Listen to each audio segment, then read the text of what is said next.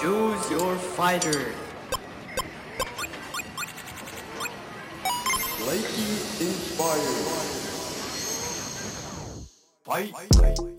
En este episodio escucharán un formato distinto, pues esta charla fue grabada originalmente en inglés con Mona Bani. Ella es mi primera invitada internacional, cofundadora de Ontel Device, un canal digital que pone en el radar a proyectos a favor de la comunidad. La verdad es que hay mucho que aprender del trabajo y de la vida de Mona, quien creció siendo refugiada de la revolución iraní. Toda su vida ha girado en torno al activismo, la política y el trabajo comunitario. Espero que disfruten mucho este episodio. Escuchas Tiene Onda. Tiene Onda. Un podcast de Ibero 2.cloud, canal digital de la estación de radio Ibero 90.9.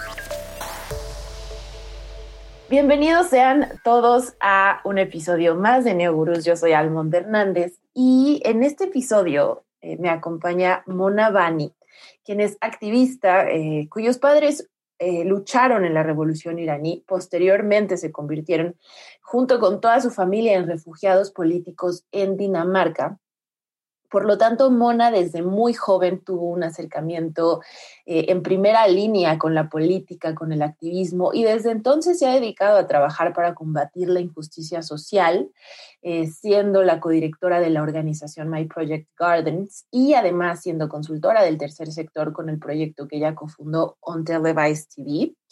El trabajo de Mona está enfocado a trabajar sobre todo con la población joven más vulnerable, como los refugiados, eh, entre muchas otras cosas. Es el primer episodio internacional que tenemos actualmente. Eh, Mona vive en Reino Unido. Mona, thank you for being here. It's a real honor because this is our first international podcast episode. Ah.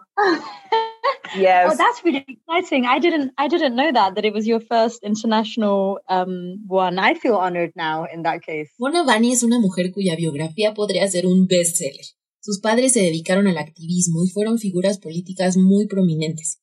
Ella creció como exiliada en Dinamarca. Yeah, so my my parents were political refugees from Iran um, after the Iranian Revolution. They were very active and quite sort of prominent uh, political figures in the socialist movements that were, you know, building at that time. Um, my dad, in particular, was quite a known writer, activist, etc., who was quite a big part of building some of the worker um, communist and socialist kind of um, resistance that that took place against the um, the Islamic regime of Iran that came into power. Mis padres fueron refugiados políticos de Irán y después de la revolución iraní fueron muy activos. Fueron figuras políticas prominentes en los movimientos sociales que se formaron en esa época.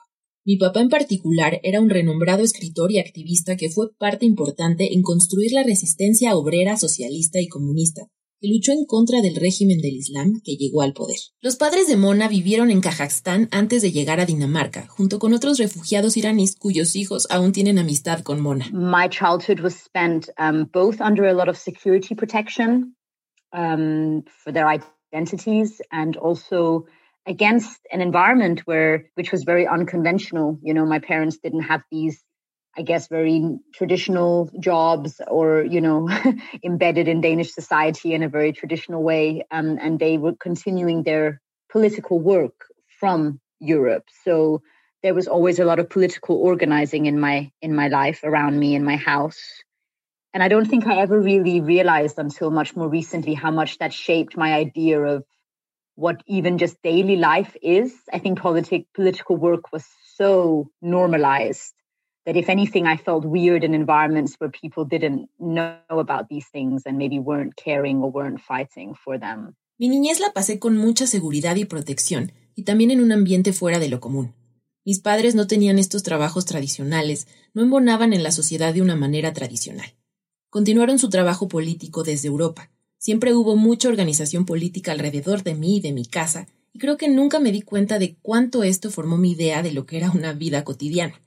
Creo que el trabajo político estaba tan normalizado que para mí era raro que alguien no supiera de estos temas o no estuviera luchando o preocupándose por ello. Mona fue a la escuela en Copenhague y tuvo una educación muy democrática y holística. Me contó que subestimó el impacto que tuvo en ella hasta que llegó al Reino Unido se encontró con el sistema tradicional educativo inglés. It was, it was an amazing school and I, again, I think I underestimated really how much impact that had on me in terms of maybe how I think um, and how I approach like social environments. Um, because when I moved to the UK as a teenager, um, I found the much more traditional and quite rigid and strict school system here in the UK really difficult. Like I found it so stifling and really like it doesn't encourage joy for learning. Era una escuela increíble. Y de nuevo creo que subestimé cuánto impacto tuvo realmente en mí, en términos quizá de cómo pienso y me aproximo a la sociedad. Porque cuando me mudé al Reino Unido, como adolescente, me encontré con un sistema mucho más rígido, estricto y tradicional, que se me hacía tan difícil que no promovía el gusto por estudiar. Mona ha dedicado parte de su trabajo a los proyectos grassroots, concepto que quizá no es tan conocido, pero que sin duda está muy presente en nuestra sociedad mexicana.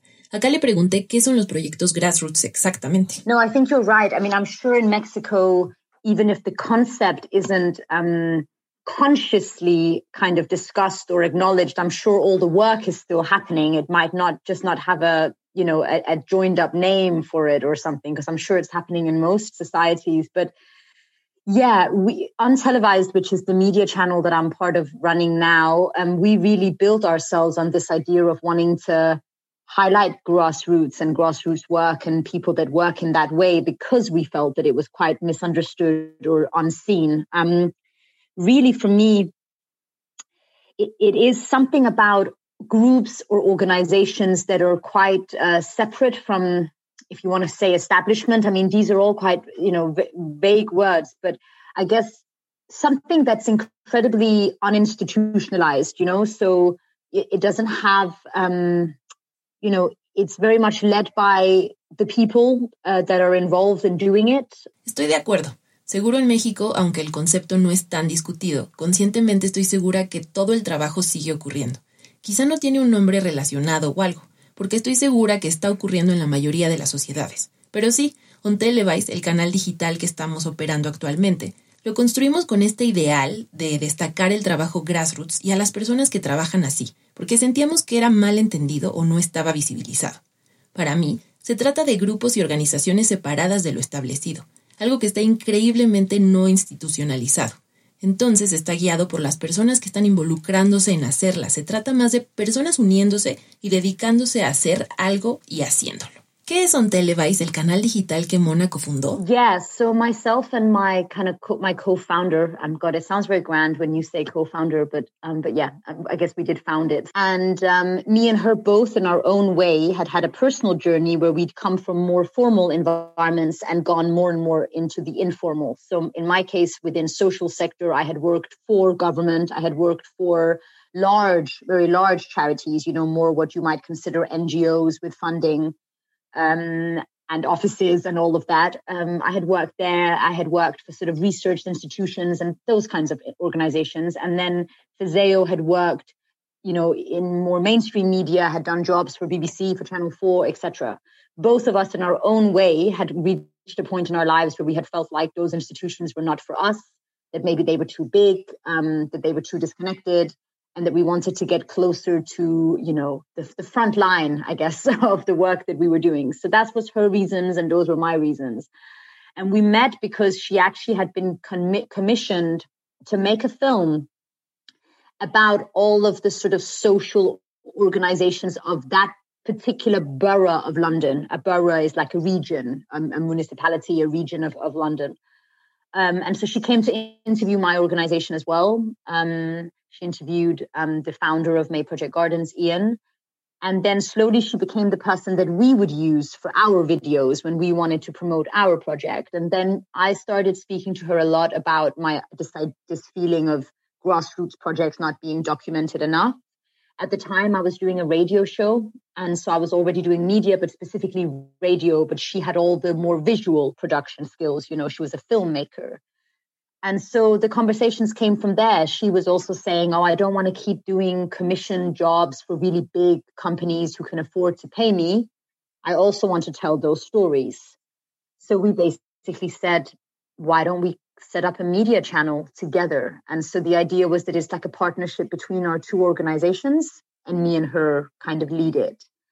Um, and so that's how it started. And we launched it officially at the start of 2019. So I guess it's in, in, fact in February again. So it's been exactly two years. There's two so years, many yes. loops.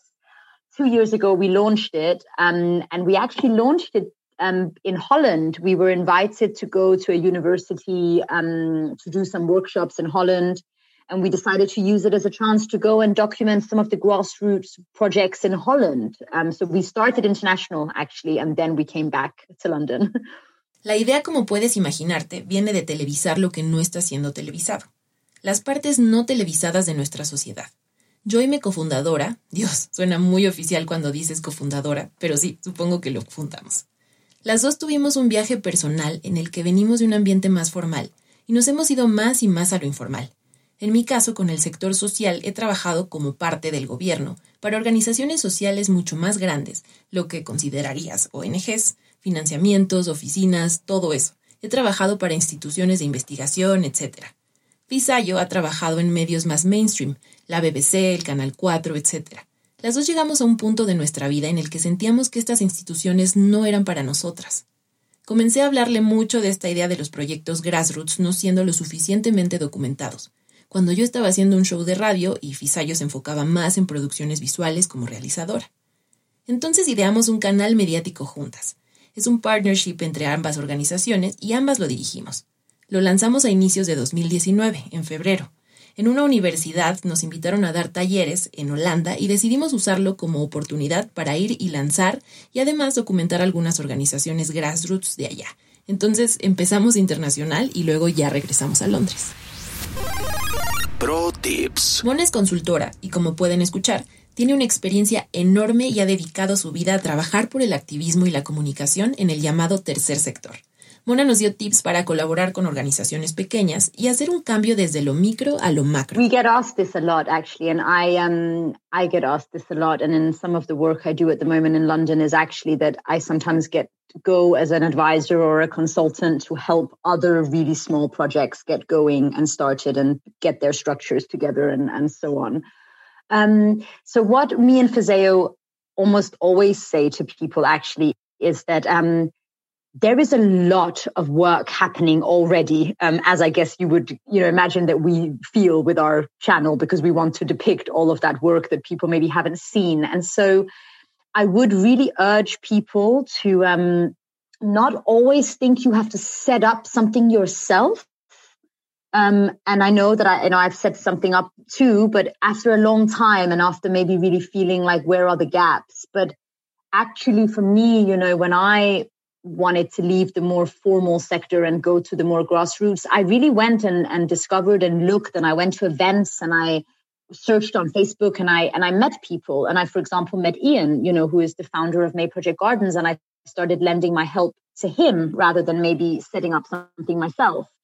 I think we have to be really aware that it's a very um, saturated space and that there's already a lot of projects that are working and maybe don't have enough resources. So I would first of all say, really think about your reasons. Like, is it your own ego? Is it your own desire for entertainment? Or none of those things are bad, by the way. We all have those needs. But think about do I immediately have to set something up or do or can I find things that look good that might need help?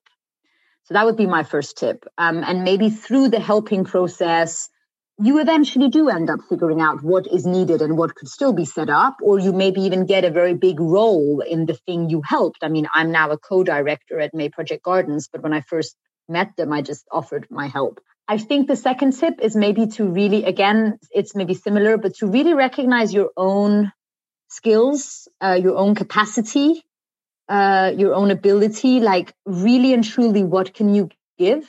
Um, it's completely fine to also want to give something that you still have to learn about. I don't think you have, if, if you educated yourself in one thing, it doesn't mean you have to do that with it for the rest of your life. But it is really good, I think, to be quite honest with yourself about your, yeah, your abilities, your skills, what resources do you have to give you know maybe actually you have a car and people really need a car to drive around or whatever um, and just your capacity i think a lot of people contact us especially during covid. A lot of people were like i want to do something or maybe i've lost my job or maybe I, i've been furloughed uh, you know when you're when you're signed off work and you're giving part of your salary etc um, to just sit at home and a lot of people contact you but then you say to them okay well what do you want to do? Or what can and then they are, don't even know themselves you know? So you spend a lot of time as a small organization emailing them calling them and they maybe don't do that much for you in the end. So i would again be really clear with yourself about what you want to give what time you have.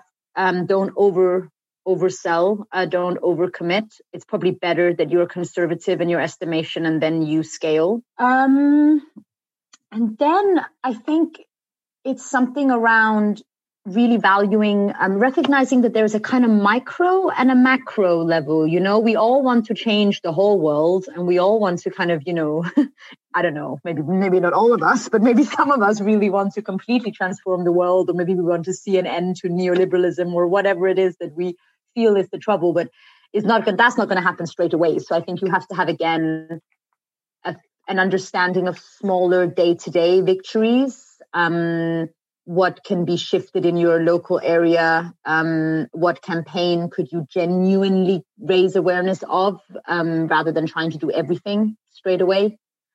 Um, and um, I mean, in our podcast series, there is an episode um, which is a me and Fisayo have an episode on each of us as people and what led us here. So that gives a bit more context. But again, I think in that episode as well, I speak about really recognizing the micro wins because if you don't, I mean, even just for your own state of mind, if your goal is always everything has to change, you will be disillusioned every day. A Televice lo encuentran como Televice-TV en Instagram y en Twitter.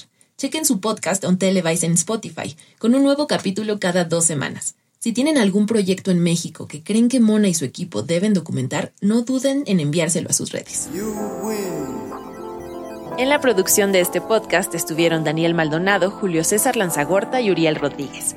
Tiene Onda es un podcast de Ibero.2, canal digital de Ibero 90.9. Yo soy Almond Hernández y si quieres saber más, sígueme en arroba oyealmond. En los podcasts de Ibero.2 alteramos la realidad. Luciana León de la Barra y María Pérez intensean y argumentan para mostrarte cómo la tecnología y el diseño modifican las relaciones humanas en personas complejas, objetos simples. Escucha su primera temporada en plataformas de audio y en ibero2.cloud. Ibero.2. Música para pensar.